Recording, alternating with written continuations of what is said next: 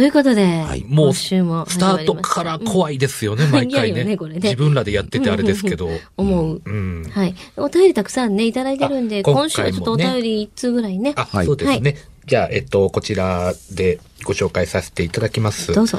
はい、えー、ラジオネーム、うん京都の春さんからはるさん。はいい。ただきました。初めてメールさせていただきます。はいありがとうございます。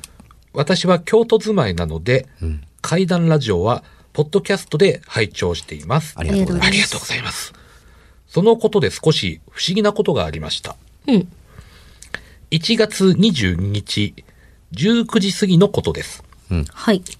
スマホに、ポッドキャスト用アプリを入れていて、うんそのアプリを使って、夕飯を作りながら、1月20日の回を聞いていたんです。はい。皆様の告知が終わりかけたとき、アプリを見ると、あと残りず十数秒。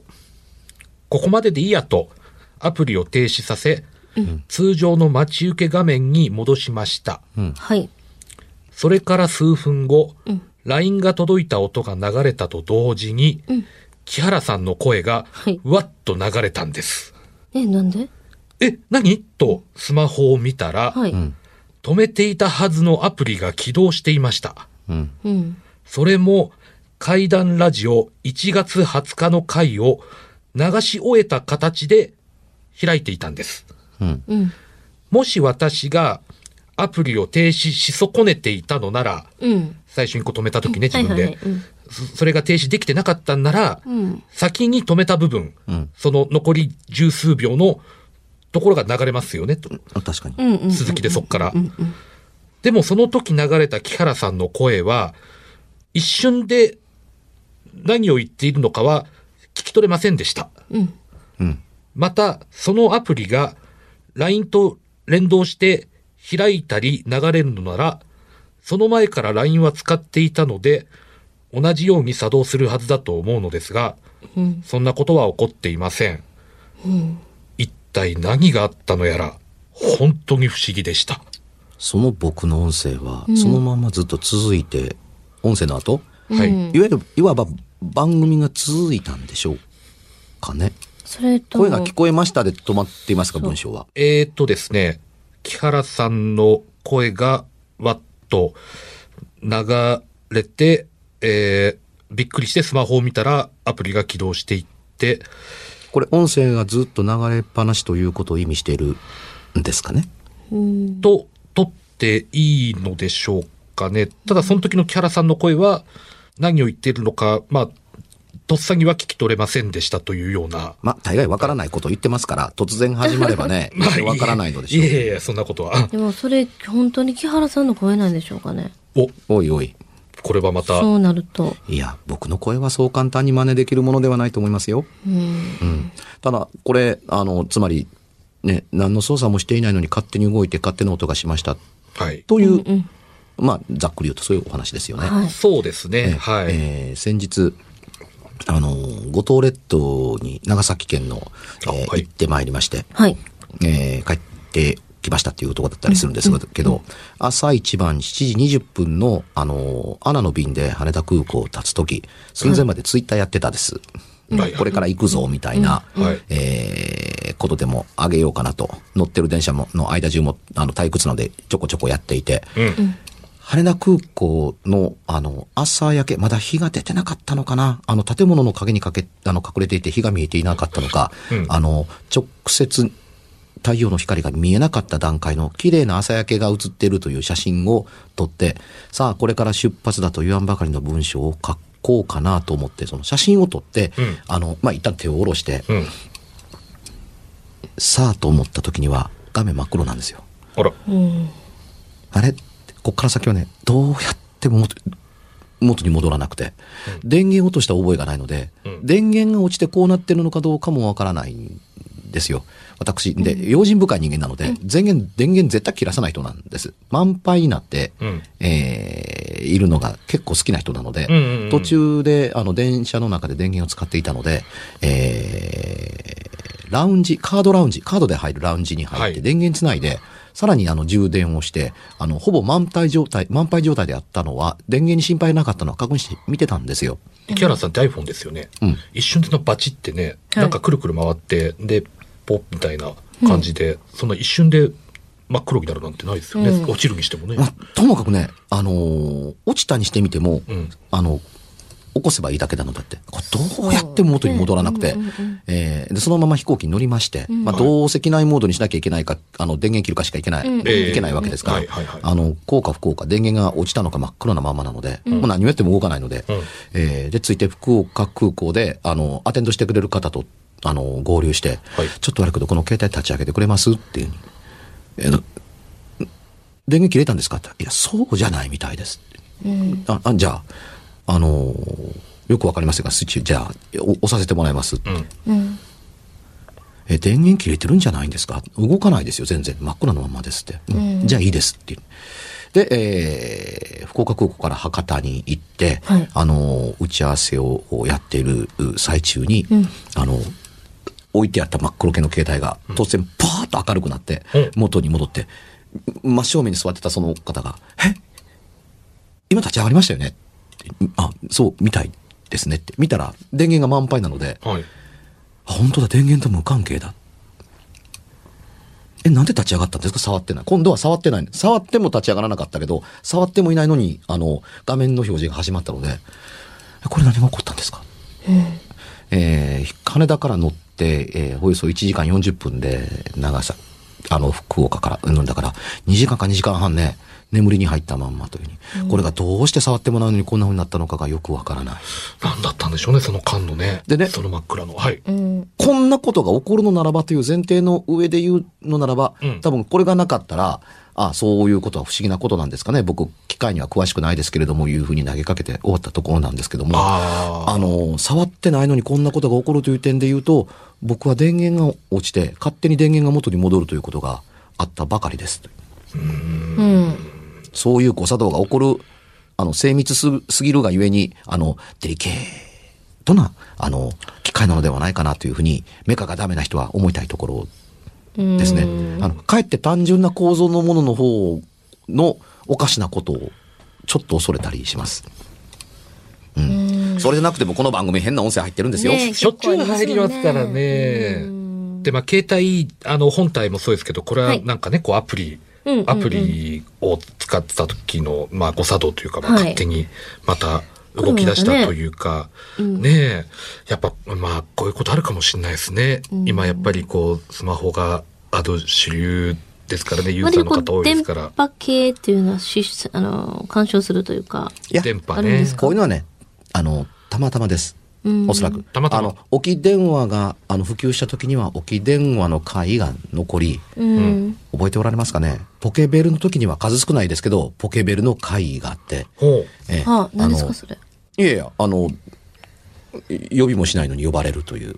え？表示されてえいいるので、表示の通りやったら何を言ってるのみたいなことが。あのーまあ、多発する、まあ、だとか、ポケベルでこの電話番号にかけろという意味なのかな、みたいなことが起こってかけえーてみたら、全く知らない人だけで、だと思っていたら、そうではなくて、あの、緊急の時に繋がったみたいなようなものがあっただとか的なはあ。ものだったりしますがね。まあ、これはあの、漏れ伝えだったりしますが、やがて、あのーガラケーの時代にはガラケーのはい。数は少ないですけどもね、あのーやっぱガラケーだとか携帯の回というのが、あのーね、耳に入ってくって時代が流れていくのは、ほとんど使っているものとの、あの、利用度が長くなって、当然のことながらスマホが、あの、普及していたら、もう置き電話の回があったってなかったって、置き電話と、あの、使ったり、生活の中に一部に食い込む時間が少ないですから。そうですね。うん。うん。それは、あのー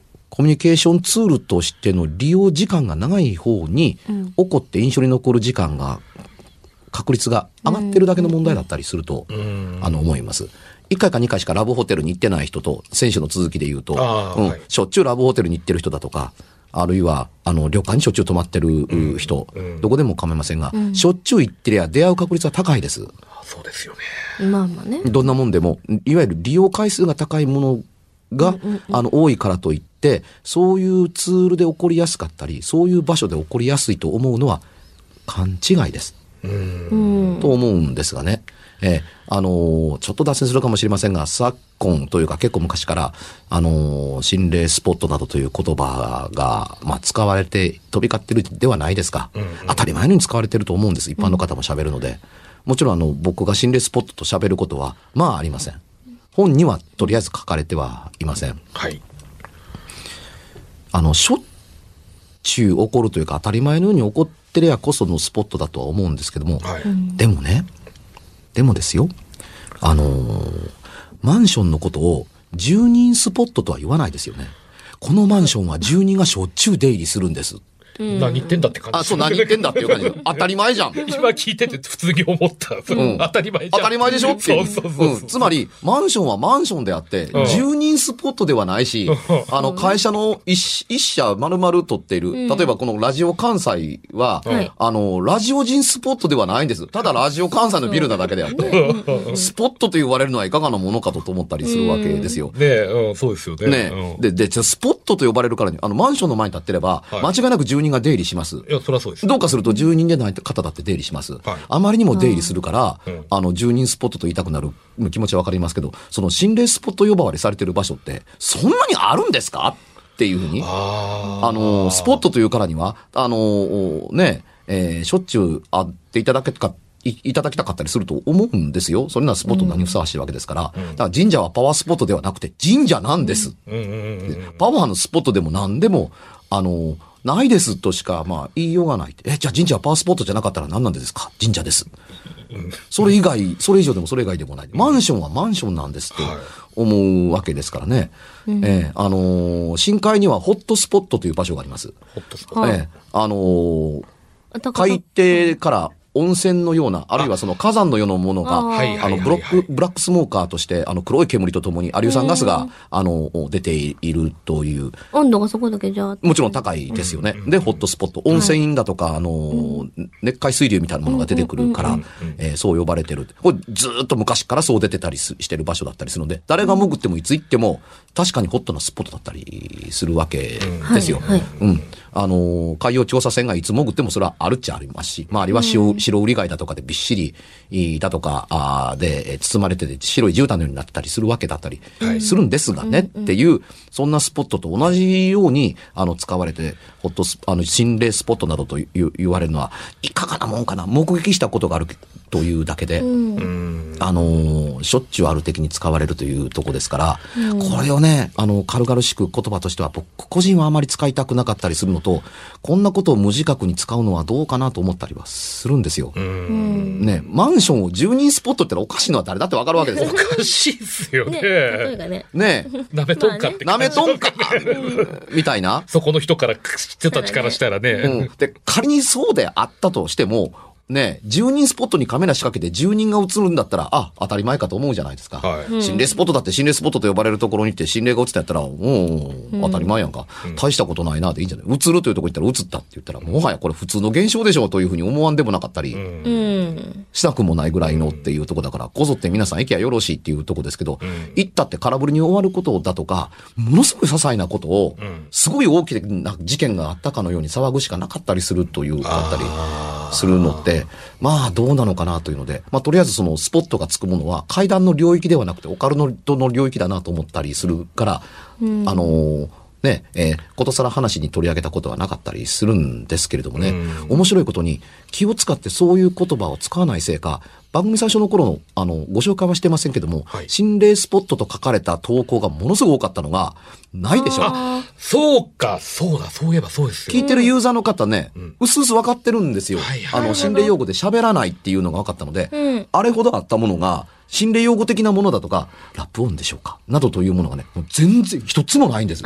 木原さん、ね。最初の頃バッサバサ切ってましたもんね、そういうのね。うん切ってた。うんうん。うん、デリケートに扱いましょうっていうふうに思うからって。で、触れたことのない単語が、あの、の一つが、うん、あの、心霊スポットという言葉って。怖くはないかもわからないですけれども、というか怖く、怖いはずがないんですが、覚えておいて、このユー番組のユーザーの方は覚えておいてあの、損はないのではないかなと思うんですね。うんうんえーうかつに心霊えースポットなどというふうな言葉を中に入れながら喋る人とか、喋、あの、めそれが入ってないと通じない会談って、あるいは体験談って、はい。怪しくないですか？うん喋ってる人間の方が怖くはないですか？うん。当然のごとくそれを入れて喋るという。考え方だったりするわけですね。あのー一つの基準として、うんえあの怖いことが起こったことがあの聞きたいのであって怖いことが起こるのが当たり前のところにのところに行ってそれがなぜそんなことだと思うかというとそもそもがそこはなんちゃらスポットだからという前振りで言ってるからだっていうんだったら、葉っぱが傘小枝がバキッと言ってもそうでしょう。なんてなことにならないとも限らない。なるほど。ですからね。うんうん。ええ、あのーこの番組のユーザーは、あこういう人が、あの、パーソナリティを務めているのだというふうに思っていただけると、ね、あの、精度の高い、ご自身の体験談が、あのーこれまでにも増して、曲の方に届くのではないかなと。確かにでも、怖い怖いと思ったら何でもやっぱり怖く見えちゃうっていうか、幽霊の正体見たり、なんちゃらかんちゃらうん、みたいなさ、ね。ねえ昔なかったんですから、うんなくて困らないもんなんですよ。そんな言葉なんて。うん。うん。うん。多分、誰かのために都合が良くて、誰かが簡単に説明して、ちょろく喋るのに便利だからという形で独走すするというところだったりするのですが、うん。あ言葉で音踊らせられたり、踊らしたりすることというのは怖いことですから、よくね、ね。あの、お化けよりも人間の方が怖いじゃないですか、みたいなことを、これ見よがしに言う方は、何人、何人とも出会いますけれども、はい。うん。あの、いや、単語に踊らさされてる人がそれを言うのはいかがなものかなと心の中で思わんでもないですよ。うん、それは当たり前のように聞いてるあなたも結構怖いし、それをあなたに吹き込んだ人も結構怖いよっていうふうに、いう考え方を一本持っておくだけで、はい。あの、ものの見方が変わるのではないかな、と思います。かつてはね、心霊写真という言葉に気をつけましょう。心霊とつくものはともかく、ねちょっと階段とは領域とを一線隠したいと思ってますというふうにそうですね。おっしゃってました言っね。てました。多分この延長上でね、激減したんだと思うんです。うん今手元にある、うね、えーお便りには一つも入ってないですからね。ないですね。そうですね。一通り確認しましたけども、ないんですよ、本当に。ありがたいですね。ない。階段をめでるというのはこういうところから一歩一歩。ですね。はい。はい。この辺りでちょっと告知いきましょうか。そうですね。はい。勘十郎さんからどうぞ。あはい。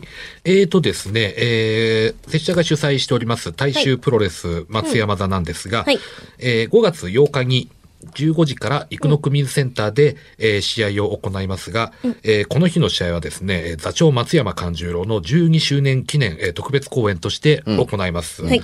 はい、えー、拙者自身の、えー12周年記念にふさわしく、えー豪華ゲストをですね、えー多数招いてですね、えー本当に内容の濃い試合にしたいと思いますので、えーまた詳細はですね、松山勘十郎で検索していただきましたら、ブログ等出てきますので、はい。そちらでぜひ、えーチェックしていただくか、もしくは、えーメール、えー、勘十郎0413 at gmail.com、kanjyuro0413 めっちゃ長い。めっちゃ長いけど、でもスラスラって言えるところがまたね、うんすごいこちらまでメールいただきましたら、はい、えー、事細かに、えー、親切丁寧に説明させていただきますんで、はいえー、ラジオのお聞きの皆さんも見に来ていただけたらと思います。はいよろしくお願いします。ね。ねありがとうございます。2016年はもっともっと頑張っていこうかなと。はい。はいまあ、松山勘十郎で、えー、まあ、普通に検索したらいっぱい情報が出てくるんですよね。そうですね。あの、はいブログですとか、うんうんツイッターやフェイスブックもやってますんで。そこからでもいけますよねはい。何らかの方法で、拙者と、えーコンタクトを取ってください。なるほど。よろしくお願いします。私は今制作に入っておりまして、うんおえー、アルバムをこれからちょっと作ろうということで、うんうんうん東京の方でも作ろうとなってますので、うん結構東京行ったり来たりしますね。レコーディングでじゃあもうレコーディングとはあはあはあまあ、結構アレンジにも入っていまおして、オリジナルばっかりの。ではしばらくはライブよりも、あの、あ、3月中だけですね。それでバチッとやってしまっても、4月からはまたライブがあります。おーうんはい。そしたらまた、この先の放送で4月のそうです情報を、ね。情報は、はい。お伝えしたいと思います。えええー私の方は2月の27日に、えー東京新宿歌舞伎町ロフトプラスワンで、オールナイト怪談トークライブの新耳袋の第107回目。18年目に突入しました。いやいや、すごいですね。で、翌週の土曜日、えー3月の5日に、えー大阪総右衛門町ロフトプラスワンウエストで、はい。同じく新耳袋のオールナイトのトークライブを、えー当日も、えーお待ちしていますので、当日券チケット用意してございますので、よっ。えーぜひともお願いしますというのとですね、はい。ちょっと変わったところで、あのー3月19日の土曜日、えーこれ東京の話で恐縮なんですけれども、えー7時半から川崎にですね、あのー怪獣酒場という、つぶらやプロさんと提携したというか、つぶらやプロさんがまるでやってるかのような、あの、飲み屋があるんですよ。えーね、えー先ほど決まりましたという形で連絡いただいたんですけれども、はい。え、あのーまあ、怪獣自慢祭りでイベントやりましょうかみたいな形でですね、おえーね、えー怪獣大好きなキラヒロカスと行く怪獣酒場みたいなことをやりましょうという。いいな面白いじゃないですか、それ。企画してます。3月の19日、えー、ぜひともよかったら、あの、来ていただければというふうに思ってえーいます。えー、問い合わせは、えー、ですね、えー、オフィスとアルファベットでいただいて、アルファベット 151A のアットマーク、gmail.com で、えー問い合わせていただければと思いますけども、えー怪獣があいて当たり前のところで怪獣の話を、しかもつぶらや怪獣話をやろうかなと思っていたりします。えーできたら連続でやりたいので、第1回目はウルトラ Q の怪獣でも話しませんかあなたの話も聞きたいですというので、なんとなく怪獣自慢話的なことができればいいかなという、限定30人。えー30人。あの、入らないです、単純、単純に。あっという間になんか生まれすそうごいなんか胸躍るなんか。怪獣好きねにはたまらない。あまりにもね、怪獣喋りたい喋りたいって言ったらう、んじゃあなんとかします。じゃあ怪獣の本場で怪獣喋りますかっていいういなぁまたうまいことそんなところを見つけて。ねレッドキングとか超好き。ねウルトラ Q 限定です、1回目は。あ、じゃあ、ガラモンとか。そういうことですね。というね。えーダラ星人みたいな顔の人結構いますよね。おかっぱで。あ僕の目の前にもいますね。海底原人ラゴンに似てる人がいます。書いて。私？目の前やから。おいまあ似てない。私でも結構ピグモン言われるんですよね。それはああ、今頭に被ってますちょっともんね。一瞬見てくれます？ああ、似てるわ似。てる。この帽子の感じがもう。ピグモンに似てるというか、おこぜに似てますね。まあ、あの、ピグモンのモデルのね。あのね、今私あの、ピグモンのモノマネしたわけですよ、リスナーの方。はいちょっと口をへの字にして、眉をぴょんとやってね。はい。おこぜて。おこぜ。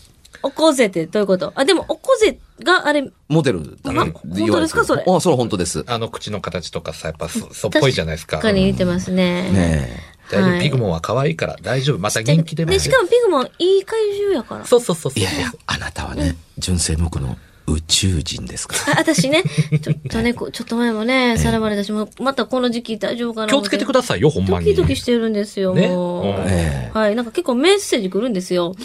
また、またさらわれてましたね、みたいな、来て。ああ、そういうことね。よくねえーまあ気をつけてくださいね。下手にいなくなると、あの、カンちゃんと二人で番組乗っておりますので、そうそうそう。いや、ほんまにほんまに。それだけは、みたいな。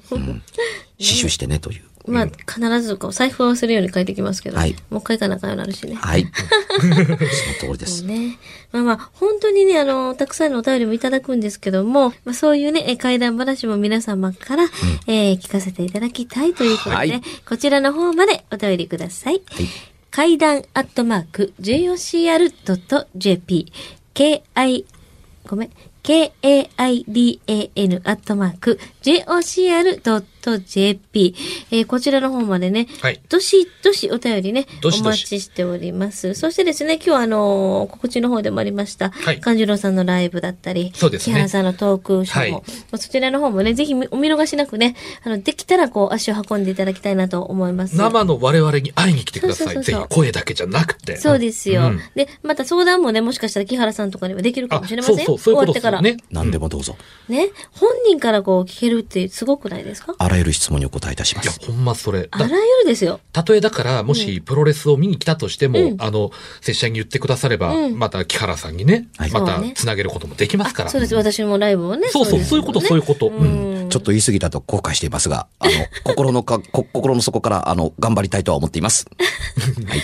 最後ちょっと謙虚になって。うんちょっとね、はいなんか珍珍しい。お脅されるとちょっと怖いなと思いました。はい。